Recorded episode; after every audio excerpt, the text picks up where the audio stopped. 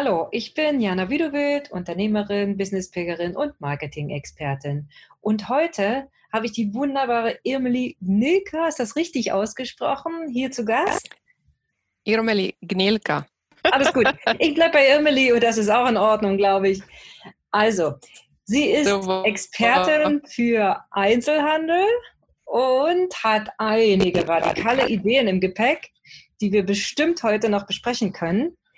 Irmeli, aber stell dich doch bitte erstmal selbst vor. Was machst du? Wer bist du? Wo kommst du her?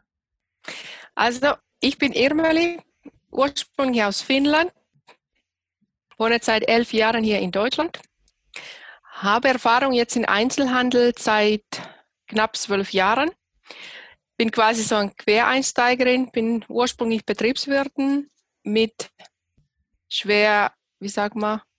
Schwerpunkt? Also es war hauptsächlich mit, ja genau, mit Schwerpunkt Sprachen. Also ich spreche sechs Sprachen, habe schon in neun Ländern gewohnt. Deutschland ist jetzt mein neuntes Land und hier, wie gesagt, schon seit elf Jahren. Mhm. Und von Finnland bin ich quasi so weggegangen nach meinem Abitur, habe dann durch mein Studium da noch gemacht. Mhm. Aber meistens so die letzten 20 Jahre international unterwegs. Und Einzelhandel fasziniert mich einfach, weil das ist eine Puzzle. Man kann immer puzzeln, puzzeln, puzzeln. Es wird nie langweilig mhm. und da gibt es unheimlich große Chancen. Super. Du sagst zum Beispiel, Mitleid ist keine Marketingstrategie. Ja. Das, wir sind, mhm. warte mal kurz, also einen Satz noch. Wir sind gerade äh, auch mitten in der Corona-Krise oder wie auch immer, jedenfalls zum Zeitpunkt der Aufzeichnung des Interviews. Ich gehe mal davon aus, dass das auch noch ein bisschen geht.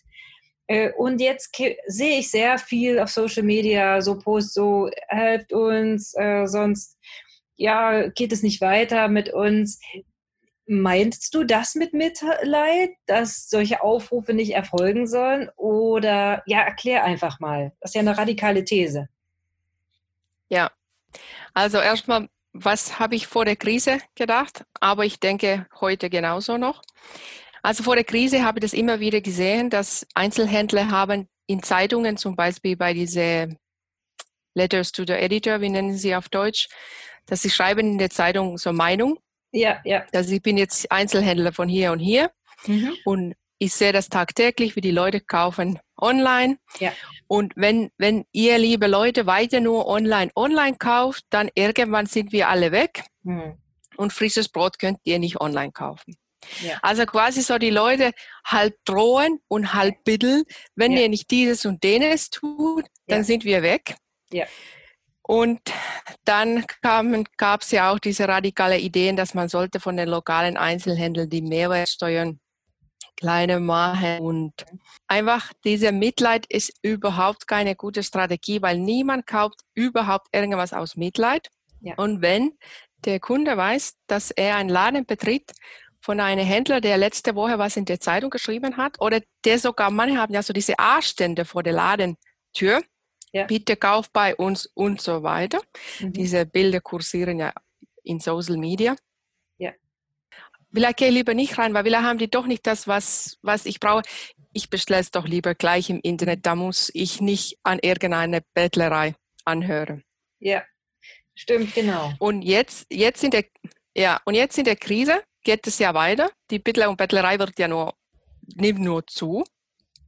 Und viele haben sich jetzt geschwind auf Online umgestellt. So, ich möchte zum Beispiel selber persönlich nicht den großen A unterstützen und will jetzt Bücher bestellen für Ostern. Und unser Buchhändler hat jetzt alles online umgestellt und ich schreibe ihm gestern Abend eine Facebook-Nachricht, gestern Abend um acht.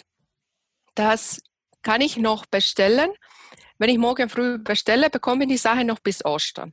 So, bis jetzt habe ich noch keine Antwort. Ich habe nur so eine automatische Bot-Antwort bekommen, wo steht, liebe Kunde, leider können wir keine Bestellungen über Facebook annehmen. Bitte rufen Sie an, schicken Sie WhatsApp oder E-Mail. Und dann denke ich, liebe Händler, ich hätte das jetzt schon über Nacht bei den großen A bestellen können. Liebe Händler, es macht keinen Unterschied, ob Sie jetzt eine Bestellung über Facebook Messenger annehmen oder über WhatsApp-Nachricht oder über ein E-Mail. Oder Sie können mir mindestens zurückschreiben, wir freuen jetzt schon über Ihre Bestellung. Aber das ist dann einfach so, mhm. bitteln und betteln, bestelle bitte bei uns und nicht bei den großen A und dann so zu reagieren, ja, aber bitte nicht über diesen Kanal. Da hast du, da hast du völlig recht. Also ich denke, ich verstehe, was du sagst. Du meinst, die Leute sollen kurz gesagt einfach aus den Pushen kommen, die sollen sich bewegen und äh, weg aus der Jammerhaltung hin zu einem gestaltenden Menschen oder einem gestaltenden Unternehmen werden. Dass sie sozusagen ihr eigenes, ihr eigenes Schicksal in die Hände nehmen. Genau, also eher die Leute inspirieren und mhm. motivieren und bei Laune halten. Ja. Und ja. das mit Mitleid gleich von vorne weglassen. Und da gehört ja auch Service dazu, was du jetzt sagst, dass ich über viele verschiedene Kanäle äh, den äh, Händler erreichen kann, weil am Ende, das ist immer meine These, muss der Wurm dem äh, Fisch schmecken und nicht dem Angler. Das heißt, am Ende muss der Kanal passend sein für den Kunden. Ob das mein Lieblingskanal ist als Verkäufer, das darf eigentlich gar keine Rolle spielen. Ich muss dahin gehen, wo meine Kunden sind. Und wenn es Facebook ja. ist oder Messenger bei Facebook, ja, dann muss ich mich da halt tummeln. Ne? Ja, genau. Also man kann sie nicht über Nacht Online-Shop umstellen, aber dann mit der alten Verhalten vorangehen. Wir bedienen euch nur zwischen 10 und 18 Uhr ja, Online-Shop ist halt was ganz anderes wie stationäre Handel. Das ist wohl wahr. Das ist wohl wahr. Jetzt hat es ja doch wirklich auch einige Händler tatsächlich getroffen. Die haben vorher schon Schwierigkeiten gehabt und jetzt haben sie noch diese lange Schließzeit. Äh, also ich sage mal, alles, was nicht Lebensmittel ist, die haben ja wirklich eine Herausforderung. Was rätst du denen jetzt als Einzelhandelsexpertin? Wie sollen, sollten sich diese Händler am, am besten positionieren oder aufstellen? Was sollen die jetzt tun? Also erstens, ich finde, es zeigt bisschen, wie krank das in Textile Einzelhandel, Textile Einzelhandel ist ja mein Spezialgebiet, mhm. wie krank das eigentlich ist, wie viele große Firmen jetzt Insolvenz melden oder zu unter diesen Schutzschirm gehen oder überhaupt nach zwei Wochen schon in finanziellen Schwierigkeiten waren. Und das sind ja eigentlich die Branchen, die als erstes sowieso wegfallen, egal was für Krise. Und dann würde ich denken, dann sollten doch genau diese Firmen viel mehr Rücklagen haben, weil sie ja von selber aus wissen, dass sie sind die Ersten, die wegfallen. Ja. So, und also hätte, wäre, wenn. Ich finde, die hätten sich halt sowieso von vornherein besser positionieren sollen. Und dann kommt natürlich mein Lieblingsthema oder zwei Lieblingsthemen. Erstens, ich rede ja immer über Direktvertrieb und das meine ich, Direktvertrieb meine ich so, dass du nicht eine bestimmte Marke anfängst zu vertreten, sondern du nimmst einfach die Ware von deiner Lade. Also sollten die sich viel breiter ausstellen, aufstellen, wenn ich jetzt zum Beispiel denke, ich bin eine Ladenbesitzerin mhm. und ich habe 60 Quadratmeter in Fußgängerzone oder in Innenstadt, Altstadt, was weiß ich. Und es gibt unheimlich viele Leute, die fahren kein einziges Mal im Jahr in die Stadt rein. Ja. Ich wohne ja selber hier im Dorf mit 1000 Menschen und unsere nächste größere Stadt ist 20 Minuten her. Und viele Leute fahren da nicht hin, einfach, sie haben einfach keinen Bock und ja. sie wollen da nicht parken.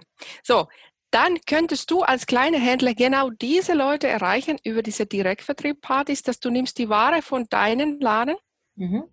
verkaufst das über diese Homepartys. Ja. Wenn deine Laden zu hat, also zum Beispiel Freitagabend oder Samstagabend. Mhm. Und so baust du viel größeren Kundenkreis. Ja. Ich habe das ja selber acht Jahre gemacht, also mit null angefangen und das dann mhm. peu à peu aufgebaut. Und mit diesem Kundenstamm könntest du in dieser Krise, in dieser Krise jetzt auch viel mehr wuppern, weil du hast persönlichen Kontakt ja. zu allen diesen Menschen. Die kennen dich als Freundin. Ja. Und du hast von den allen Telefonnummer, du weißt ganz genau, wo die wohnen. Es ist in dieser Krise viel besser jetzt aufgestellt. Und das wollen jetzt die Stadtmarketer vielleicht nicht hören. Bin ich schon ein bisschen die Meinung, dass von dieser Miete-Falle solltest du rauskommen. Weil jetzt schreien die ja alle, dass sie können nicht ihre Miete leisten. Ja. Und ich sage, baue nicht dein Geschäft auf gemietetem Boden. Mhm. Ja, das stimmt.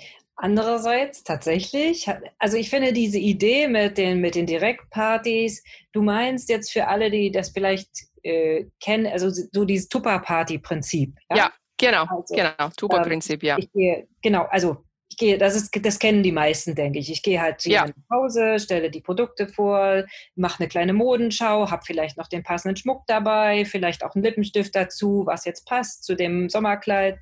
Äh, und dann binde ich über diese persönliche Beziehung halt meine Kunden. Und solche ja. Beziehungen, das ist ja auch eine These, die ich vertrete, Marketing funktioniert über Beziehungen. Weil Menschen mhm. kaufen bei Menschen. Ich kaufe nicht bei ja. Modekette A oder bei dem großen A oder irgendwas. Ich kaufe, wenn ich jetzt, sage ich mal, Luxusgüter kaufe oder irgendetwas, kaufe ich immer bei Menschen. Das ist auch bei Dienstleistungen so. Am ja. Ende gehe ich ja zu meiner Lieblingsfriseurin, weil ich mit der eine persönliche Beziehung habe. Ja.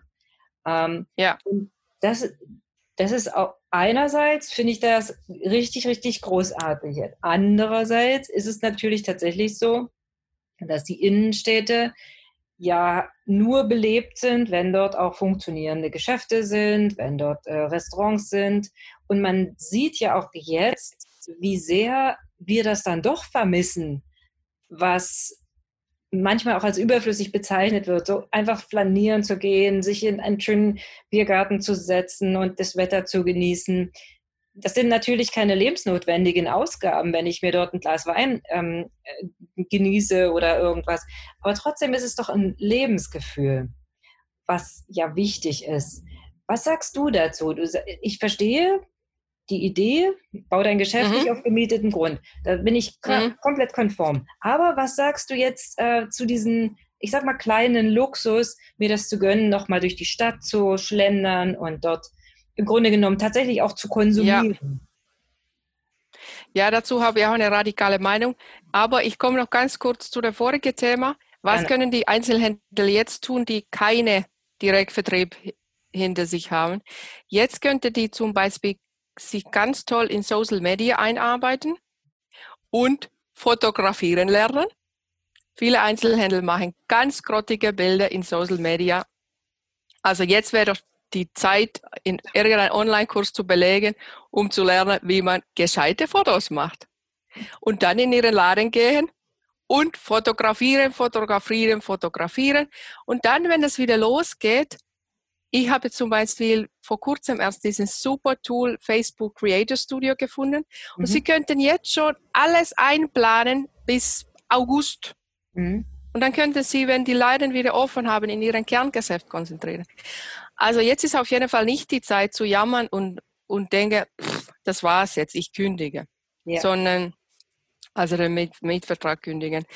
Das jetzt nicht tun, sondern gucken, wie bin ich besser nach dieser Krise aufgestellt, ja. weil das kommt dann schneller, wie wir denken, dass die Laden wieder laufen. Und jetzt zu deiner Frage. Ich nenne Fußgängerzone Altba Altstadt, nenne ich Vergnügungspark. Ja. Ich habe vor 20 Jahren bei Paris in einem großen Vergnügungspark gearbeitet ich bin jetzt nicht so die Freundin von Marken zu nennen, aber da wohnen die Prinzessinnen und die Enten und die Mäuse. Und da habe ich gearbeitet und da habe ich das gelernt, wie das funktioniert, dieser Vergnügungspark.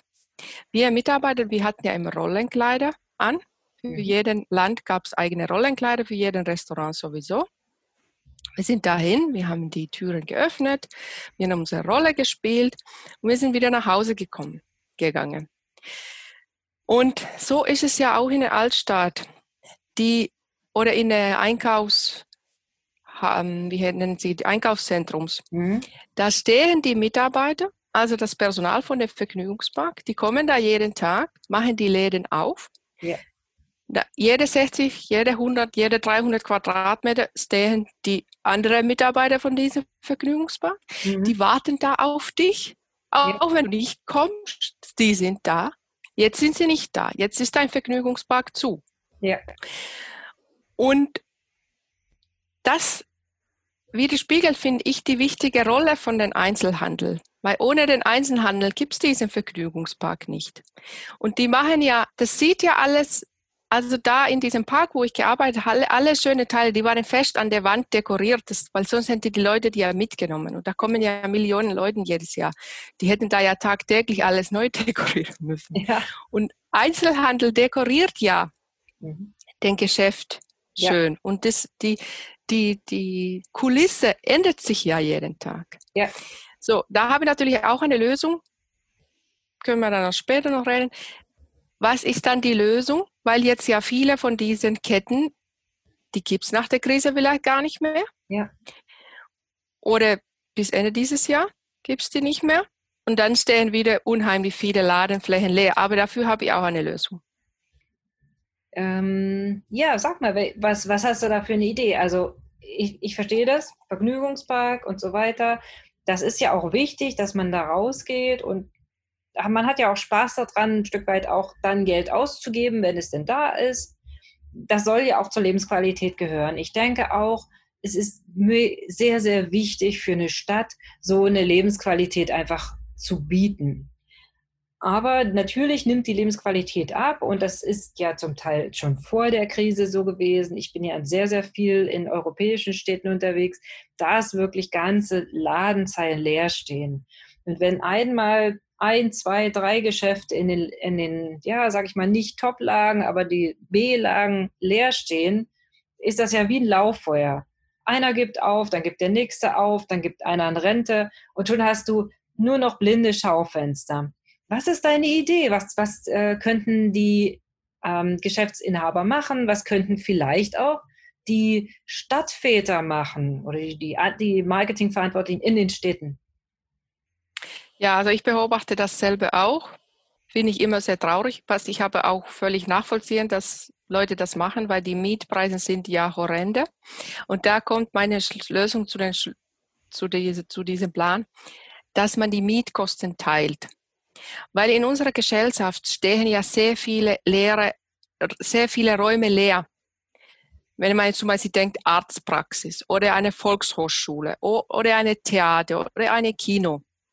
Die sind ja nicht 24 Stunden oder überhaupt jeden Tag belegt. Es gibt ja auch, es gibt ja auch in Krankenhäusern solche Abteilungen, die für einen Privatarzt gemietet sind. Der operiert da zweimal die Woche mhm. und die Patienten erholen sie nochmal zwei Tage und vier Tage die Woche steht diese ganze Abteilung leer in dem ja. Krankenhaus. Und genauso ist es in unserer Gesellschaft überall. Es gibt so viele Räume für einen Zweck. So, ja. wir kommen jetzt in der Innenstadt. Wir haben jetzt zum Beispiel eine super schöne Ladefläche da. Und da wird tolle Ware verkauft. Und dann gibt es tolle Schaufenster, aber abends ab 18 Uhr. Viele Städte machen ja schon 18 Uhr zu, obwohl sie ja. dürften bis 20 Uhr aufhaben, weil ja. sie Sommer, im Sommer verstehe ich das nicht.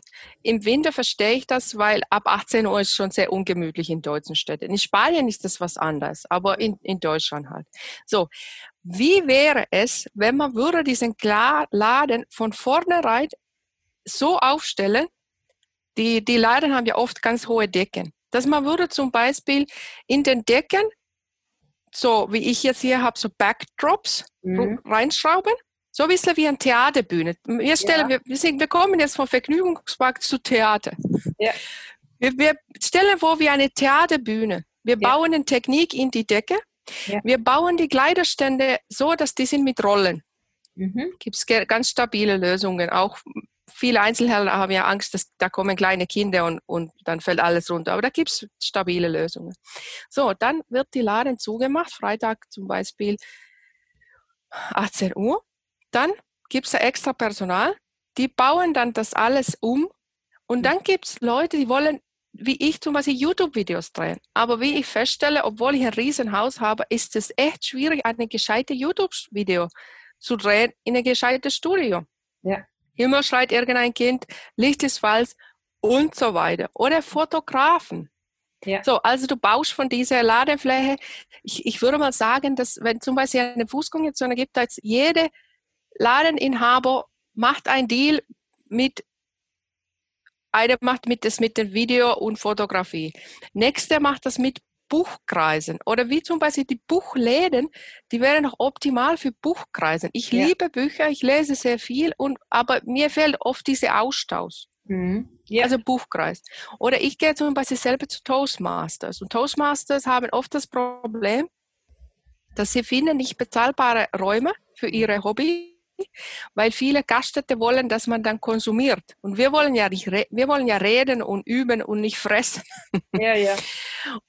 Oder Volkshochschule, Sprachkurse. Ich habe lang Spanischunterricht genommen.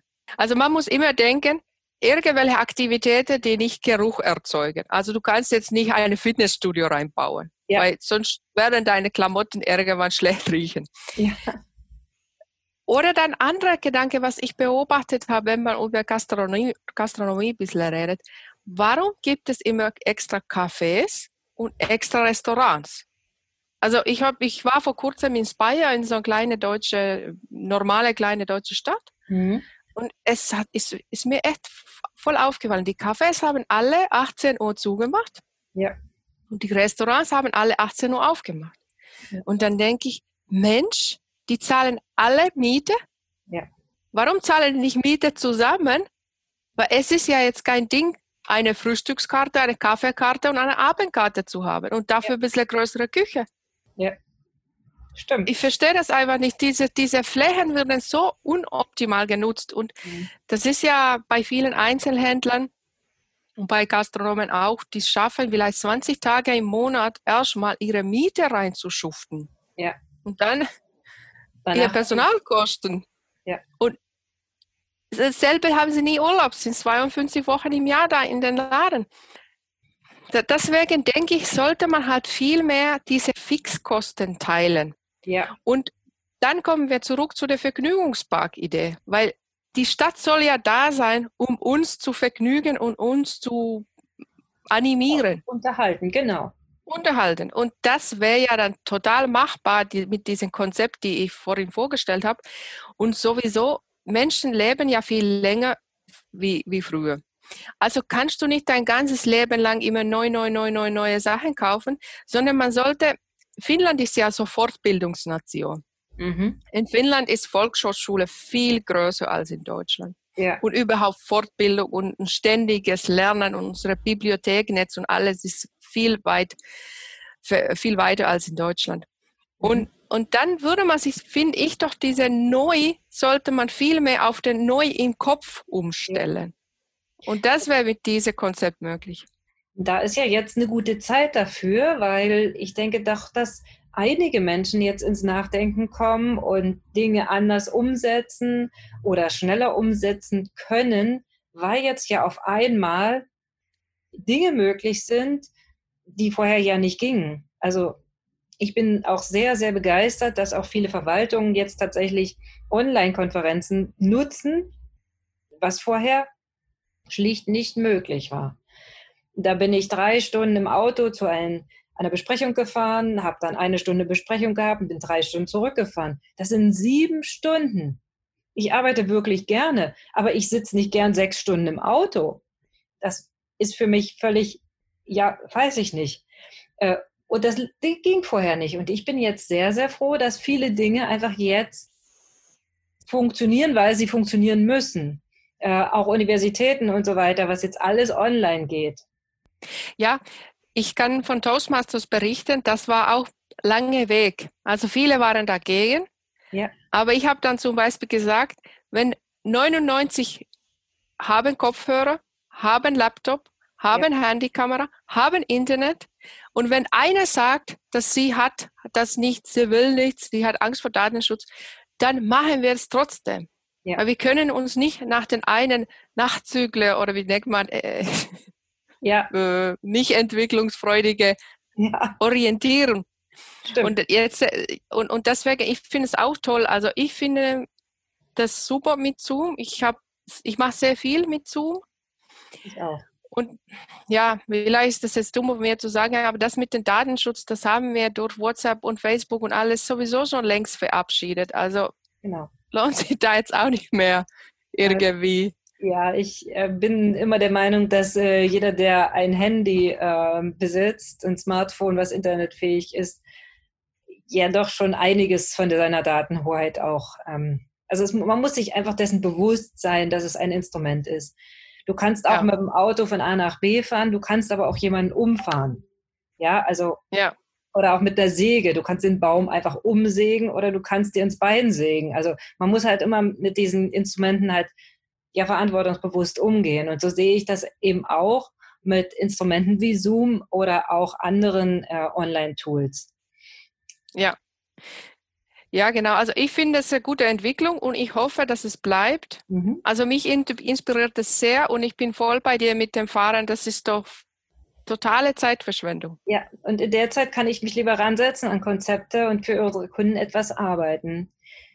Ähm, ja, ja. erzähl mir noch mal bitte, was genau, wie genau kannst du denn meinen Hörern helfen? Also zum einen, es geht ja bei mir immer so ein Stück weit um Pilgern und Marketing, also Pilgern mhm. als authentischer Weg zu sich selbst. Da kannst du dem Einzelhandel ja wahnsinnig viele Tipps geben. Wenn jemand mhm. sagt, Mensch, das sind sehr, sehr spannende Thesen. Wo kann er dich erreichen? Wie geht es zusammen, wenn es denn zusammengehen soll? Erzähl mal darüber. Also finden kannst du mich gibst einfach in Google ein Ermeli und genau. Gnilga. Ich pack das in die Show Notes. Genau, genau. Also ich bin überall. Ich bin in YouTube, bin in LinkedIn, ich bin Instagram, bin in Facebook, ich habe eigene Webseite mit Blog mhm. und so weiter. Aber wenn du wirklich, stell mir mal vor, du bist jetzt ein Stadtvater, du bist ein Stadtvermarkter, du willst was Gutes für eine Stadt tun, dann musst du immer erstmal denken an den Händler, an derjenige, der 52 Wochen im Jahr da steht, die keinen Urlaub hat, wo das Laden ihr Baby ist. Mhm. ist ihr ganzes Leben ein Lifestyle. So, du musst denken, wie kannst du wirklich dieser Person helfen? Weil wenn es dieser Person in ihrem Laden gut geht, wenn es ihren Mitarbeitern gut geht, dann hilfst du die ganze Stadt. Ja. Weil du hilfst niemandem, wenn du irgendwelche große Marketingsprüche machst oder Geld von Fenster rausschmeißt für irgendwelche Streukampagnen, die kein Mensch mitbekommt, das hilft einfach die Stadt und, und den Einzelhandel langfristig überhaupt nicht. Und wie wir festgestellt haben, die Stadt lebt halt von der Gastronomie und von den Einzelhandel. Ja, ja und dann, wenn du dann die Einzelhändler helfen willst, dann gibt er wirklich handgreifige, handfeste Tools, Bring denn zum Beispiel bei, wie wir schon erwähnt, wie man fotografiert. Wie stellen Sie sich in Google Maps ein? Weil viele Einzelhändler findet man nicht mal in Google Maps. Ja. Obwohl ich schon 30 Jahre da stehe. Und bring dem bei, wie Sie in Instagram eine Kunden-Community bauen können. Also gibt er wirklich so handfeste Tipps und nicht nur irgendwelche Sprüche, weil das hilft dann halt einfach nicht. Sie, sie zahlen ihre Rechnungen nicht mit irgendwelchen Sprüchen. Und wenn ihr Ideen braucht, ich bekomme 10 bis 100 Ideen jeden Tag. Also wenn ihr Ideen braucht, einfach bei mir melden. Ich gebe ein paar ab. Sehr gerne. Okay. Das ist cool. Ähm, ich habe zum Thema Tools, wir haben ja aufgelegt die Videobild Academy. Das mhm. ist ja sehr, sehr spannend. Da gibt es auch sehr viele Hacks, wie man Instagram dort eine Story anlegt und sich das Ganze noch ein bisschen genauer ja mal anguckt. Auf Instagram sind ja einige, aber manche wissen auch das Tool nicht effizient zu nutzen, so dass sie nicht so viel Zeit darin äh, verschwenden. Wir haben auch tatsächlich ein Tutorial zum Thema Zoom-Meeting gemacht. Also wir haben äh, einfach versucht, die Grundlagen, das, was jetzt den Kunden wirklich hilft, äh, dort in der Academy zusammenzufassen. Und äh, wenn du, lieber Hörer, liebe Hörerin, da Lust drauf hast, dann guck da mal rein. Die Inhalte, die jetzt drin sind, sind alle for free. Es wird eine Masterclass geben, da werde ich dir rechtzeitig Bescheid sagen. Und da kann ich mir gut vorstellen, Emily, dass du da auch an der einen oder anderen Stelle mitwirken kannst, weil Ideen und Marketing, das passt sehr, sehr gut zusammen. Und vor allen Dingen pragmatische Dinge. Das ist ja mal das, was, was ich möchte für meine Kunden, dass wir wirklich sofort ins Umsetzen kommen. Genau, genau. Also ich gucke hier ja meine Liste. Also ich habe ja bis jetzt nur ein Drittel oder ein Fünftel von meinen Ideen hier erzählt. Also ich sehe nur Möglichkeiten. Ich sehe nur Möglichkeiten. Das ist, das ist das Erste, was ich, äh, was ich wirklich auch immer mit meinen Kunden arbeite. Deswegen gehen wir auch viel raus in die Natur, weil man da wirklich anders sieht, als wenn man in seinem Laden ist, in seinem Büro äh, und dann schon ganz andere Perspektiven bekommt. Es ist halt das Glas halb voll und Glas halb leer. Ne? Ja, also äh, Einzelhandel ist auf jeden Fall nicht am Ende. Keiner braucht denken, ich suche mir einen anderen Job und mache meinen Laden zu. Also Danke. Zukunft wird super. Das ist, das ist ein wundervolles Schlussstatement. Emily, ich werde alle deine Kontaktdaten und so weiter in die Shownotes packen und wenn der ein oder andere wirklich sagt, hey, spannende Thesen, ich möchte dich kontakten, dann wird er das sicher tun. Vielen Dank. Ich bedanke mich ganz, ganz herzlich und bin mir sicher, wir bleiben in Kontakt. Und ihr Lieben, bleibt mir schön gesund. Alles Liebe, eure Jana.